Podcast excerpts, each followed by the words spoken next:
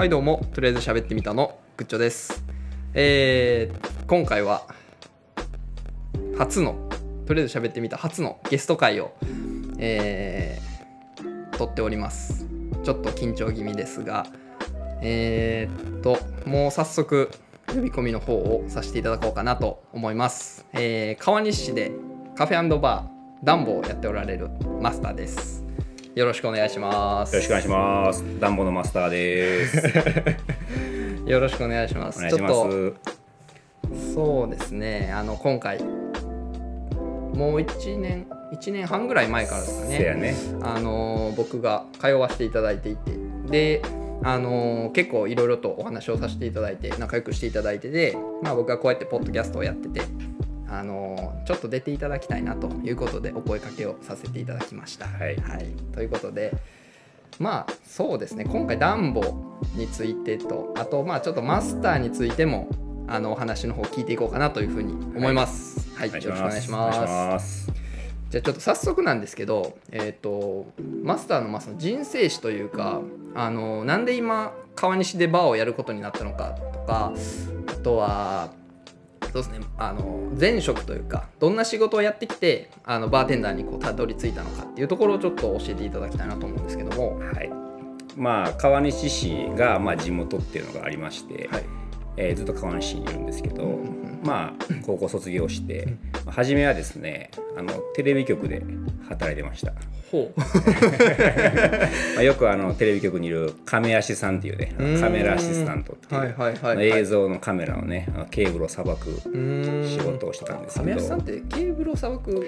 そうですねあのスタジオの、はい、局のスタジオのやつは大体そうですね。ああなるほどなるほど。へえなんですけど、はいはいはい。まあそれを2年半ぐらいはい。高校卒業して続けてて、うんでまあ並行してもともとサッカーをしてたので、はいはいはい。あのフットサルが当時ね、まあ、20年ぐらいも前なんですけど、ちょうどこう出始めでめちゃくちゃ流行ってる時。で、はいはい。まあ、僕らもこう友達と結構こう力を入れてやってたんですけど、まあそこの施設がですね、まあ、近所にできるっていうので、うん。まあ転職をして、うん。でまあそこでこうサッカーのコーチをしながら、はいはい。まあ、あの夜はバーで働くという経緯になってうん。で、まあ、そこのバーで働く経緯も、まあえー知人のつながり。ん。でまあよかったらうちけえへんかっていうので、うん。まあ、夜ちょっとお世話になることになって。で、まあ、当時それが23ぐらいですかね。4ぐらい。で周りはちょこちょこまあもう就職もしてっていうのがあったんですけど、まあ、僕がちょっとこう親がですねまあ業種は違いどこう自営業してたんで、うんまあ、いずれは自分でなんかやるんやろうなっていうなんか自営をするっていうのが、まあ、当たり前みたいな考え方やったんで、うん。まあその流れもあって、まあ、夜の店楽しいな、まあ、いろんな人に会えるなっていうので、まあ、ちょっとバーで独立しようっていう経緯があって、えー7年ぐらいバーで働いて、はい。今地元川西で自分のお店を開いてるっていう感じですね。そうなんですね。じゃあ7年間ぐらいあのまあ言ったら他のバーでそうですね。うんやっておられたんですね、はい。あそうなんですね。それ全然知らなかったですね。あの亀足さんはい。をやっておられたとこなんですけど、はい。ちなみになんですけど、はい。あの言える範囲でいいので、はい。どんな番組をやってたとかって言えます？一応ね、はい。あのまあ、えー、と僕が言ってたのは、まあ、MBS、まあ関西で言ったら4ちゃんですね、経営の仕事が多くて、まあもう終わったのかな「まあ、ちちんぷいぷい」とあか、あはいはいはい。あのとかまあさんまさんがやってるね「明石家電子代」とか、あああいう、まあ、4ちゃんの深夜番組とか、うんまあ、情報番組が多かったですね。大きい番組というか「ちちんぷいぷい」なんか特にめっちゃ続いてましたし。まあそうやね。そうあの関西では知名度のある番組。確かにちょっと。関西ローカルすぎますね。関西ローカル。確かに確かに。でそこから、えーまあ、転職してフットサル兼ね。まあ、夜はバーでそうですね。っていう感じだったんですね。あじゃあフットサルのその、まあ、コーチやってたっていうのはなんか一応そのなんですか就職みたいな感じになってたんですか？いやっていうわけではなくて就職ではなくまあ、自分もフットサルが好きで、はい。たまたまちょっとあのお世話になってるフットサル場からお家で働いてみいひんかっていうので、まあ、アルバイトみたいな感じで、まあ、昼間はバイトし、はいはいでスクールがある時はコーチをして、はい。で夜はバーに行くっていう生活してましたね。あの僕のまあ、バーのイメージというか、うんうん。っていうのがあの、まあ、結構そのバーテンダーさんこうパあのなんですかねこうピリッとした服を着てというかうん。あのもうしっかりシャツに、まあ、ネクタイか蝶ネクタイかみたいな、っていう感じのイメージがすごいあるんですけイどメージは。はい。まあ、ダンボさんちょっとっていう感じはないじゃないですか。全然ないね。でその前勤めてたそのバーっていうのは実際どういう雰囲気だったんですかね、前は、はい。えーっとシャツ着てたよ。まあちょっとこう年齢層も高くてうん。まあおじさまがちょっと多いはいはい。バーやったので、まあ白シャツ着て、うん。あの髪の毛もぴっちりまとめてはい。働いてましたよ、ちょっと今から今あの皆さん何本来てもらったら分かると思うんですけどっていうちょっと想像がつかないような 感じですね。あそうなんですね。なるほどなるほど。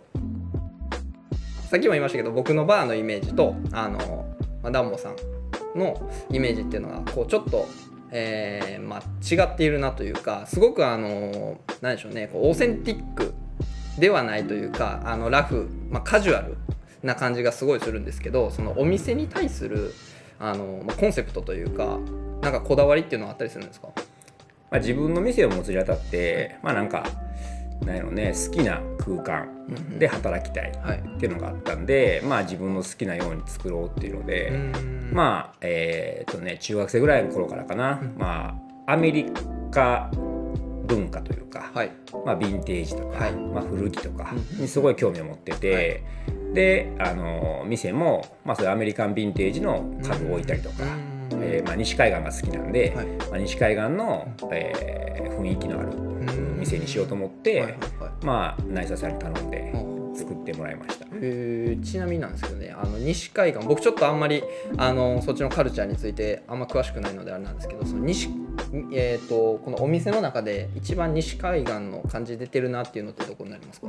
やっぱりこうな雑貨とか、はい。まあなんかアメリカの、まあ、要は、えーグラスもそうやし、はいはいはいランプもそうやし、はい。まあ、60年代70年代ぐらいの、はい。あヴィンテージの家具を使ってるところらへんですかね。なるほどなるほど。ああそういうちょっとあのーなんですかね。昔のというか。そうですね。うーん感じで。なるほど、まあ、確かにそういう僕も結構そういう雰囲気自体は好きなので、うん。まあ、それがすごいなんでしょうねあったんですかねん。個人的にも。だから結構通い通ってるのかなっていうのは今確かにそれを聞くと改めて思いますね。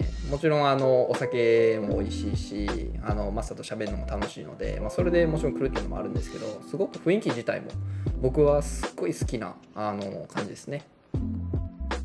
他にあの家具とかその辺が西海岸風っていうのを今お話伺ったんですけどあと何でしょうねそのグラスとかになんかこだわりってあるんですかね、まあ、やっぱりこうグラスはね、まあ、茶畜見えないとか、まあ、その出してるお酒によって、うん。まあ、このグラスで出そうかなとか、っていうのを考えながらうん。使い分けてますね。やっぱそういうノウハウはあの前勤めてたバーで一応教えていただいたそうはね。やしやっぱり自分が例えばやけど、はい。やっぱり旅行行ったりとか、はい。海外行ったりもそうやし、はい。まあ、友達のバー行ったりもそうやし、まあ、行ってみて、うあのまあ、かっこええなとか、うん。あここの雰囲気好きやなとか、うん。まあ、自分がこう行って刺激をもらったとこで、まあ、こうちょっとこうインプットして、まあ、自分の店でアウトプットできるように考えてますね。なるほどなんかそんなんは通じるところがありますね。僕のポッドキャストとも。いろんなポッドキャストを聞いて僕の番組でアウトプットをするっていうのをまあ僕もやってるところなんでなんかそういうところってなんでしょうね。こう一人でやってるというかうん自分が主体でやるっていう時にすごい大事になってくるのかなっていうのを思いましたね今。なるほど。はい。ではちょっとまあバーなのでバーですよね。バーですね。まあ、バーですね。そうですね。はい。なのでちょっとお酒のこだわりとかについてちょっとお聞きしようかなと思います。そうですね。お酒は、まあ、えー基本的には、まあ日本酒以外はうんうん。何でも置いてます。まあ、ビールから、まあ、焼酎もまあ飲む人いますし、まあ、ただまあ一番力入れてるのが、まあ、ウイスキーと、まあ、うちはジンが今ちょっと、多いですね。はいはいはいはいなんかその例えばいろいろ銘柄あると思うんですけどそのまあ仕入れるにあたって何でしょうどういうところをポイントに選んでるんですか？やっぱりあのねもうすぐ8年はい。なんですけど、はい。やっぱり仕入れ方ってまあいろいろあって、はい。まあ、僕はまあもう8年やっててあれなんですけど、はい。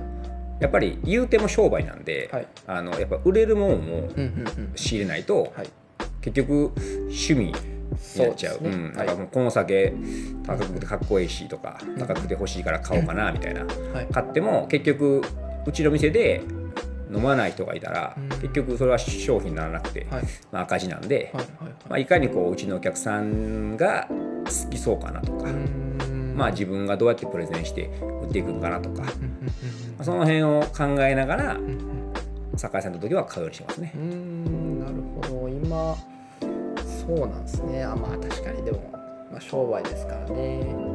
何か、まあ、何が出るか出ないかってすごい難しいじゃないですか、まあそうやね。どその、まあ、出そうかな出なさそうかなっていう判断ラインとか、うんうんうん。あとうーんまあちょっと取ってみたいなっていう時とかって、うんうん。それはどう決めてますか？それはでもまあ出る出えへんはもうもちろんそうやけど、はい。まあ、出す出さないで、はい。まあ、もちろんうちにおいでるお酒って、はい。まあ、出る頻度が高いものもあれば、はい。低いものもある。はいはい。けどあの悪いお酒っていうのは一つもなくて、まあもちろんそのお客さんの取り方によって、はい。まあ、合う合わないはい。があると思うんですけど、そのいかにそのお客さんに合ったものを出すかとか、まあ、今今こんな感じのものを求めてんねんやんっていうのに対して、はいまあ、提供できるかっていうのを心がけてて、まあ、新しいお酒を仕入れても、はい。まあ、僕が SNS で発信したりとか、まあ、カウンターの中でそのこんなん取ったよってやっぱりこううまくその商品をまあプレゼンすることで、まあ、お客さんに提供できるんで、まあ、そこはこう心がけてますね。うーん。いや今あの悪いお酒はないっていうのがうんあったんですけどこれ僕もすごい思ってることであの、まあ、特にちょっとウイスキーにはまり始めてからいろんなあのウイスキーであったり、えーまあ、ダンボさんで、えーいろいろお酒試して飲んでること多いんですけどもちろん人に合う合わないはあるので、うんうん。まあ、そういう意味でのあのいい悪いはあるかもしれないんですけどなんかその、うん、本質的にって言っていいのか分かんないですけど的本質的なところでいいお酒悪いお酒っていうのは本当にないなと思っていてなんかその作ってるまあウイスキーとかジンやったら蒸留所とかのなんかこだわりであったりとか、あの歴史とかっていうのもあの僕は結構飲んでて感じたり、あの好きやから後々それを調べたりもするので、うんまあ、そういうところでいろいろ楽しみ方があるなと思ってて、まあ、そういう中であのウイスキーって結構あのうーんトライ用によっては悪いお酒になることがあると思うので、うんうんうんなんかそういうところはもうちょっとあのそうじゃないんだよっていうのを僕もなんか広めていけたらいいなというか、うんうん。あのまあ、一お酒好きとして、うんうん。ウイスキー好きとして何でしょうねもっとこう広い層にそれを伝えていきたいなっていうのもあるんですよ。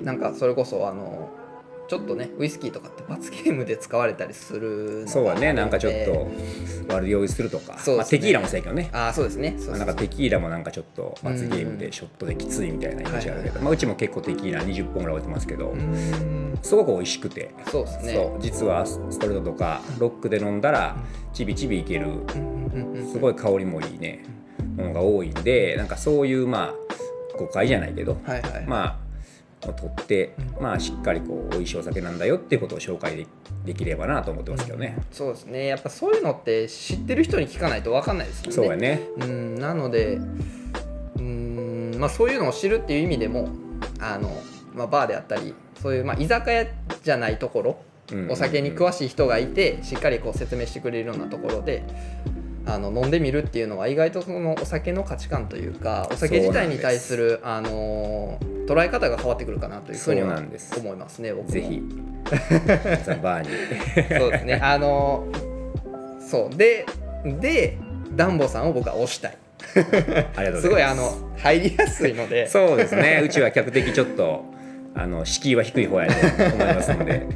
いや本当にあのいい意味ですごく入りやすいですね。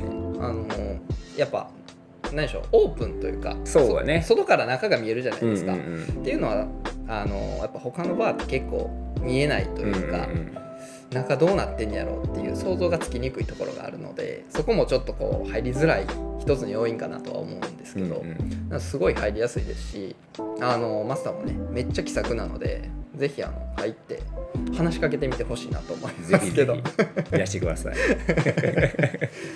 はいえっとちょっとなんかうんなんでしょうちょっと哲学的な質問になっちゃうんですけど、うん。マスターにとってのお酒って何ですか？いやまあこれがねもうなんか、まあ、仕事はい。になってるので、はい。まあなんかどこに行ってもついてくるというか、まあ、もちろんなんかご飯食べに行ったらそこのメニューでどんなもん置いてるかなっていうのも見ちゃうし、はい。まあ旅行行って例えば日本でもそうやし、はい。海外でもそうやけど、はい。絶対酒屋に行くんですよ。なんかそのやっぱ、まあ、仕事相棒じゃないけど、はい。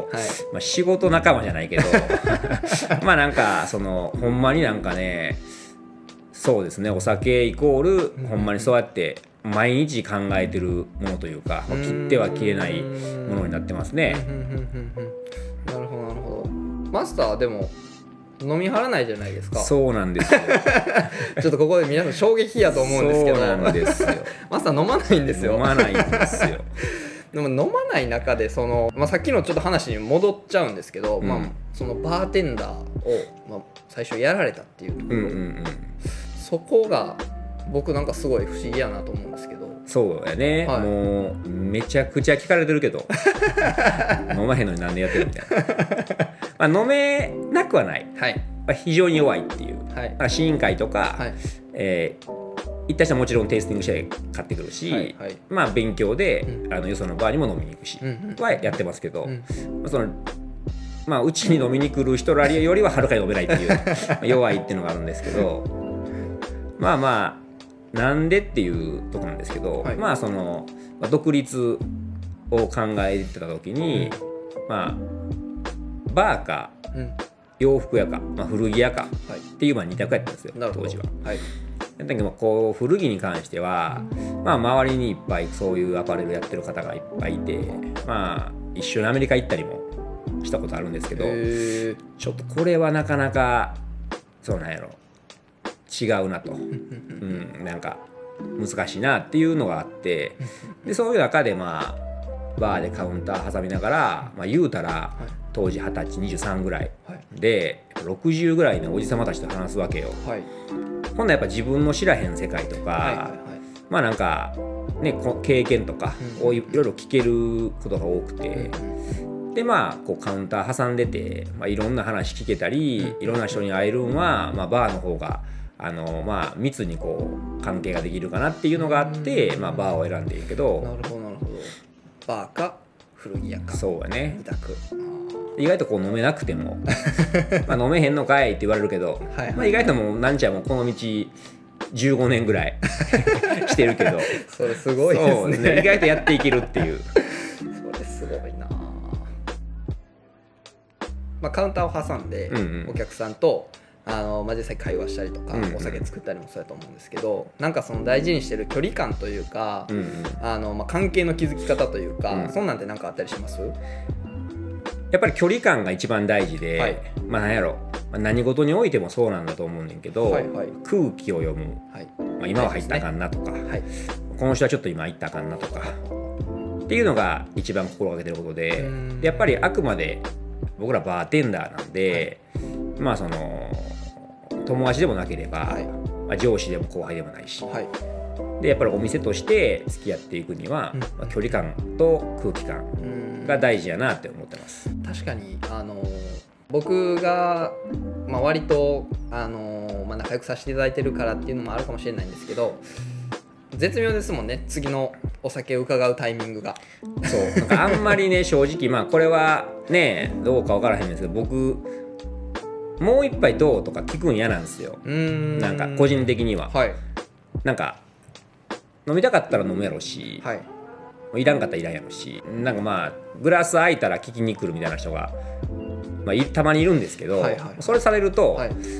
いやなんか考えたいしちょっと待ってなみたいな。なんかせいてる感じがしてすごい嫌なんでだから僕はこうねそれこそ距離感保って今かなっていう時にうん。まあできるだけね声かけれるようにはしてますけどね。なるほど。そういうねあの何でしょう。知られざるというかこんなんてやっぱ言わないとそう言うもんじゃないしねまあ言うもんじゃないですね。い言うもんじゃないしね。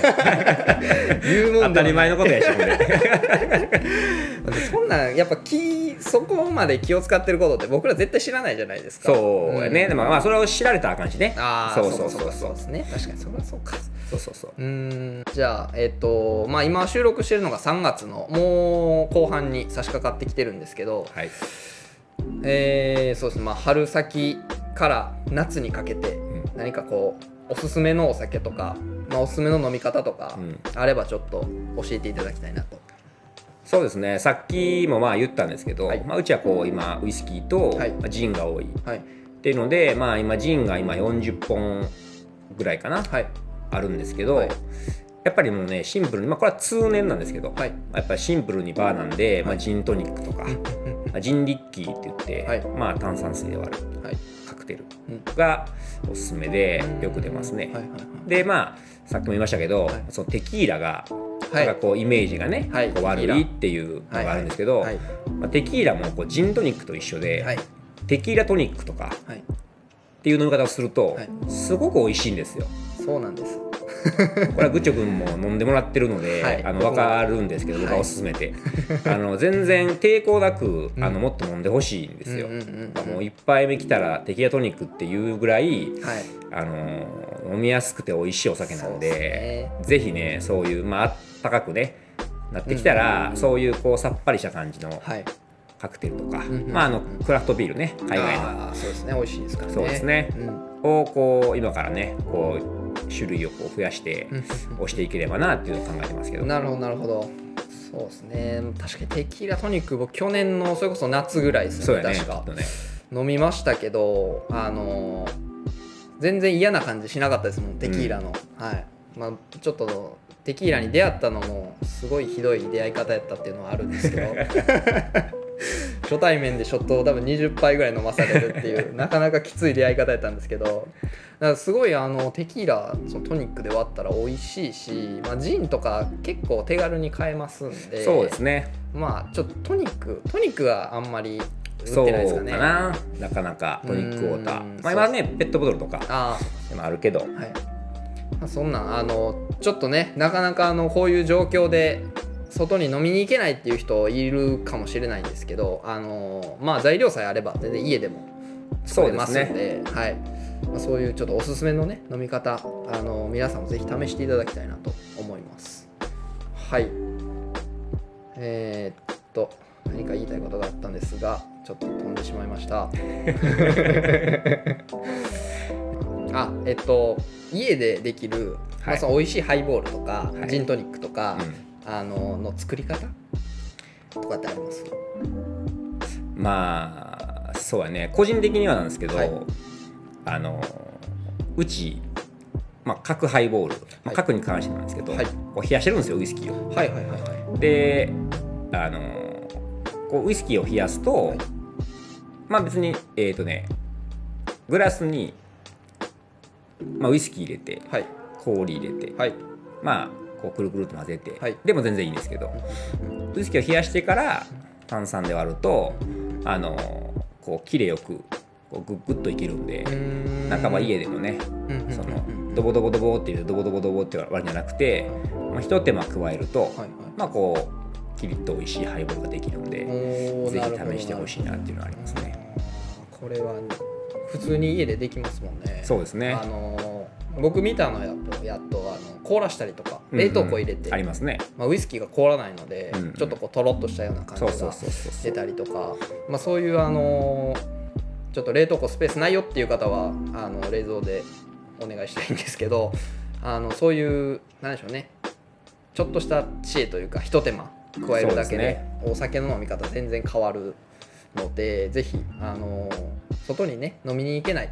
けど美味しいお酒で飲みたいっていう方は、えー試していただけたらなと思います。はい。はい、ではではえっ、ともうかれこれ25分ぐらい喋っておりますけどもそろそろエンディングの方に行こうかなと思います。はい。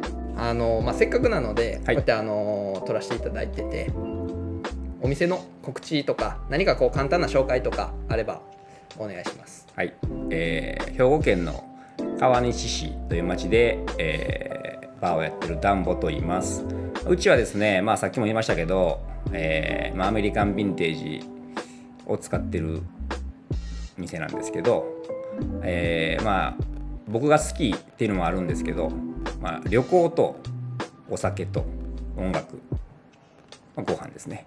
が好きな人がすごい集まるんでなんかみんなのそういう旅行行った話とか、まあ、海外行った話とかを聞けたらなと思ってますしまああの年にちょっと今コロナの状態でなかなか難しいんですけど、まあ、23回ですね。あのプロのすごいあのアーティストさんを読んで店でライブとかもあのするイベントもしてるので、まあ、今後ね、まあ、コロナの状況が良くなってきたらあの何人かと今達成してる人がいるんでぜひこう情報をねこうチェックしていただければ嬉しいなと思います。はい。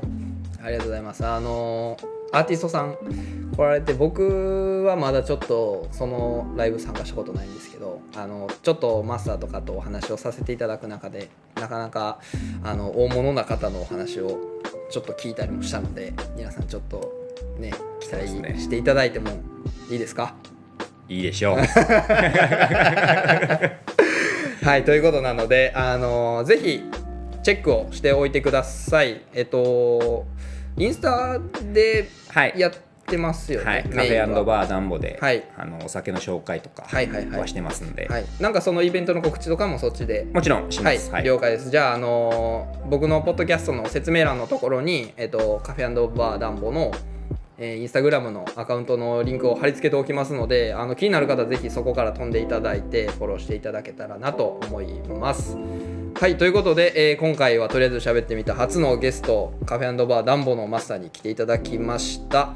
えーまあ、お酒の話マスターの話お店の話いろいろ、えー聞けてすごい良かったなと思います。皆さんもあのぜひですねこれで興味を持たれた方はあのダンボに足を運んでいただいてでそこからあのいろんなねお酒の世界にどんどんどんどんこう足を踏み入れていってほしいなと僕も思っております。ということで、えー今回のとりあえず喋ってみたは以上になります、えー以上お相手はグッチョとダンボのマスターでした。ありがとうございました